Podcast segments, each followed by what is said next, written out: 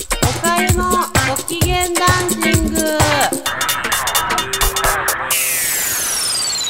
皆さん、こんにちは。おかゆです。いかがお過ごしですか？えっと、最初に枕を入れるっていうことなので、また夢の話をしたいなと思います。あ、うち言っちゃったんですけど、夢の話をします。先日ですね、あのー夜寝て、夢の中で、ふまふまって寝てたら、寝てて、あの、フェスに行く夢を見たんですね。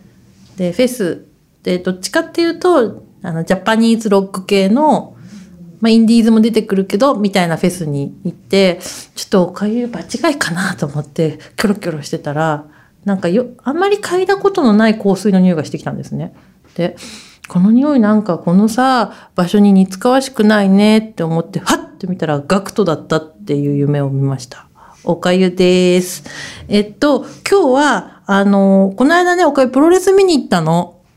8月なんですけど、で、あの、その時の話をね、したいなと思います。で、あの、まあ、あの、先にね、ちょっと全然違うんですけど、その趣味がね、あの、万人受けしない趣味の人は、みんなに公言した方がいいと思います。で、プロレスって、おかゆは大好きだし、プロレス見てる人はみんな知的だと思うんですよ。その勉強してきたとかじゃなくて、その知性豊かな人じゃないと理解できないから。ルールを覚えればいいもんじゃないから、物語が理解できないとダメなので、知的な人のあの見るスポーツだと思ってるんですけど、のプロレスってやっぱり日本だとちょっとなんかしたみたいな扱いを受けることが多いんですね。で、プロレス好きって言っておくと、そのチケットを持ってる方っていうのその何かのつてでいただくとか協賛してるんだ実はうちなんていう感じでチケットくださる方がいるんですよ。なので多分ねこれ他にも囲碁の趣味の方とかアーチェリーとか多分そういうのの人多分まあすごく狭いのかもしれないですけど絶対みんなに公言した方がいいです。でまあそういう感じでですね毎年お誘いしてくださるすごく素敵なお姉様がいらお姉様がいらっしゃって今年も誘っていただいて行ったんですね。でちょっとね前後のシュープロ買ってないから分かんないんだけど横浜分隊、ね、の G1 クライマックス行ったんですねもう今更なんですけどねもう秋なんだけどすごい大雨でそう台風がちょうど来ててすごい雨だったんですけど行ったんですね。で毎年すごくいい席でアリーナだったんですよ。たら横浜分隊って行ったことない人は分かんないと思うんですけど1階がまあ普通にこう、えー、とリングがあって周りにあのいわゆる体育館形式であって2階席があるんですよ。2階席にも結構人ががっつり入るような作りになっててで2階席がある体育館なんですけどあの、井渕幸太選手っていう、あの、す日本のス、日本が誇るスーパースターが、そこで、えっ、と、新日本プロレスじゃない団体で、その2階から飛び降りるっていうのをやった場所なんですね。で、でも井渕選手出るから、私の向かいの周りはもうみんなプロレスファンばっかりだから、聞いてると大体解説してくれるんですよ、プロレスファンって。でうるさいなっていう方もいらっしゃるんですけど、大体それを聞いてると、ふむふむって言って、あーってなるんですね。で、若い男の子が、あの時すごかったんだよみたいなこと言って、イブシが上から降りてきてってこうやって言ってたんですね。で、ふーんって思ってやってたら、今年はね、横浜分隊すっごい力入れてて、もう場外乱闘が何度もあって、もうあの、テンション上がってギャーギャー叫んで走り回ってたんですけど、あの、私の座ってた席の真上ぐらいのとこから、お飛び降りたの。今回も。イブス選手がバーって飛び降りて、みんなわーってなって、僕はわーってなって、もう走って興奮しすぎてやばかったんですけど、でね、その時に思ったのが、これさ、テーマ曲あった方がいいよって思ったの。で、あの、アメプロだと本当にうまくて、その選手に意外とぴったりな曲をつけて、えー、と入場させるっていうのがあって、まあ、古くはねブロディがね移民の歌とかあとはアファビュラス・リバースとかあれレナード・スキナードだったっけ？とかいろいろあるんですけど他はね今ねあのそうイブシ選手に作るならこの曲っていうのを見つけたのがあのね、日本のね、なんかバンドで、うんっていうバンドひらがなのうんに、ON って書いて、うんって言うと思うんだけど、読めないの。なんか、CD 屋さんで見つけたから。